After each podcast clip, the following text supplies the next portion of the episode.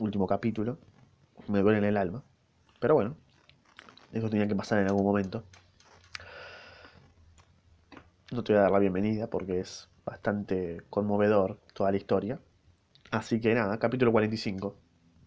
He aquí la conclusión de un relato que no querrán creer ni aún las personas más acostumbradas a no asustarse de nada. Pero me he puesto en guardia de antemano contra la credulidad de los hombres. Fuimos recibidos por los pescadores de Stromboli con las consideraciones debidas a unos náufragos. Nos proporcionaron vestidos y víveres y después de 48 horas de espera, el 31 de agosto, una embarcación pequeña nos condujo a Mesina, donde algunos días de reposo bastarán para reponer nuestras fuerzas. El viernes 4 de septiembre nos embarcamos a bordo de Volturne, uno de los vapores de las mensajerías imperiales de Francia, y tres días más tarde tomamos tierra en Marsella, sin más preocupación en nuestro espíritu que en nuestra maldita brújula. Aquel hecho inexplicable no cesaba de inquietarnos seriamente. El 9 de septiembre por la noche llegamos por fin a Hamburgo. Imposible describir la estupefacción de Marta y la alegría de Grauen al vernos entrar por las puertas. ¿Eh? Ahora que eres un héroe, no tendrás necesidad de separarte más de mí, Axel, dijo Grauen. La miré y ella me sonrió entre sus lágrimas. Puede calcular el lector la sensación que produciría en Hamburgo la vuelta del profesor Lidenbrock, me imagino, sí.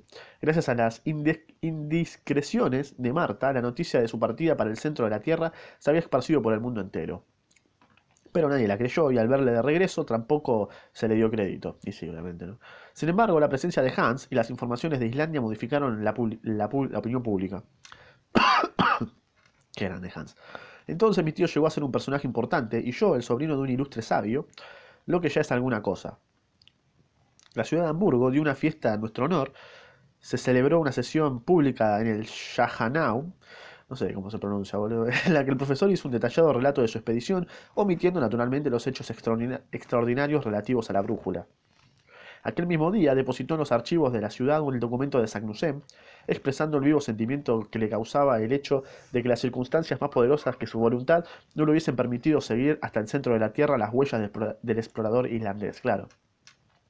Fue modesto en su gloria, la cual hizo aumentar su reputación. En realidad no llegaron al centro-centro, llegaron hasta un cierto punto. Tantos honores tenía necesariamente que suscitarle envidiosos. Así sucedió, en efecto, y como sus teorías basadas en hechos ciertos contradecían los sistemas establecidos por la ciencia sobre la cuestión del fuego central, sostuvo verbalmente y por escrito muy notables polémicas con los sabios de todos los países. Claro, ¿quién le va a creer, boludo? Por lo que a mí respecta, no puedo aceptar su teoría relativa al enfriamiento, a pesar de cuanto he visto, creo y seguiré creyendo siempre en el calor central, pero confieso que ciertas circunstancias, aún no muy bien definidas, puede modificar esta ley bajo la acción de ciertos fenómenos naturales. En el momento en que más enconadas eran las discusiones, experimentó mi tío un verdadero disgusto. Hans, a pesar de sus ruegos, se marchó de, improviso de Hamburgo. No, Hans, no, no te vayas. No te vayas, Hans. El hombre, a quien todos se lo debíamos, no quiso permitir que le pagásemos nuestra deuda, minado por la nostalgia que le producía el recuerdo de su querida Islandia. Farval, nos dijo un día, y sin más despedida partió para Reykjavik, a donde llegó felizmente. Profesábamos un verdadero afecto a aquel hombre singular, como todos, todos nosotros amamos a Hans, que nos había salvado la vida en varias ocasiones, y encima les cocinaba, hizo la balsa. Su ausencia no nos hará olvidar la deuda de gratitud que tenemos con él contraída, y abrigo la esperanza de no abandonar este mundo sin volver a verlo otra vez. Todos queremos ver a Hans y conocerlo. Para concluir, añadiré que este viaje al centro de la Tierra produjo una unánime sensación en el mundo. Fue traducido e impreso en todas las lenguas, los más importantes periódicos publicaron sus principales episodios, que fueron comentados, discutidos, atacados y defendidos de igual entusiasmo por los creyentes e incrédulos. Y cosa rara, mi tío disfrutó todo el resto de su vida de la gloria que había conquistado, y no faltó un señor Barnum que le propusiese exhibirle a muy elevado precio en los Estados Unidos. Pero un profundo disgusto, un verdadero tormento amargaba esta gloria. El hecho de la brújula seguía sin explicación, y el que semejante fenómeno no hubiese sido explicado constituía verdaderamente un suplicio para la inteligencia de un sabio. El cielo, sin embargo, reservaba a mi tío una felicidad completa. Un día, arreglando en su despacho una colección de minerales, descubrí la famosa brújula y me puse a examinarla. Hacía seis meses que estaba allí, en un rincón, sin poder sospechar los quebraderos de cabeza que estaba proporcionando. Qué estupefacción la mía. Lancé un grito que hizo acudir al profesor. ¿Qué ocurre? preguntó. Esta brújula. ¿Qué? Acaba.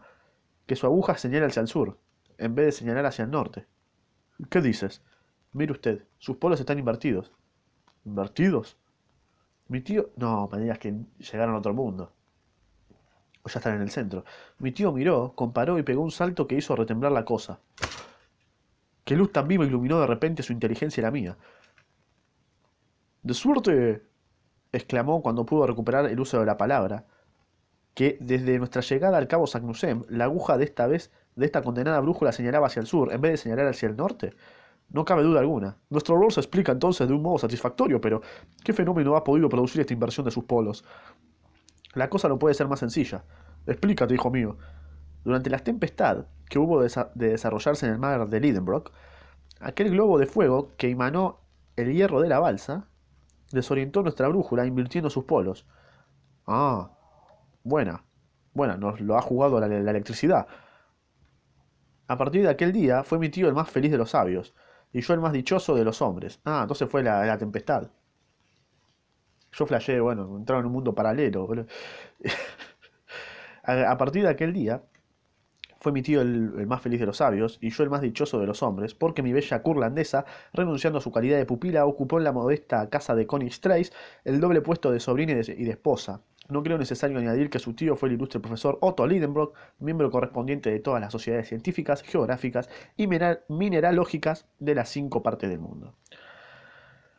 Bueno, concluyó un excelente libro, hermoso libro, muy entretenido, súper recomendable. ¿Por qué no, no nos dan de leer esto en el colegio? ¿no? Me hubiese, hubiese leído esto, pero como un nene de 5 años. Eh, bueno, ¿qué más puedo decir? Ahora tengo un vacío existencial bastante grande porque no sé qué, cómo reaccionar. Eh, un excelente libro, muy, muy entretenido. Le pongo un 10, no, o sea, 10 le queda corto. Eh, lo puedes leer en cualquier momento de tu vida y va a estar bastante va a ser excelente. Así que no, le pongo un 10, le pongo un 10 y nada. Nos vemos en el próximo libro, te escuchar el resumen si querés. Eh, si llegaste hasta acá, bueno, te felicito, la verdad sos un capo. Mereces muchas cosas buenas. y si no llegaste, bueno, no importa. También te las mereces, aunque no hayas llegado.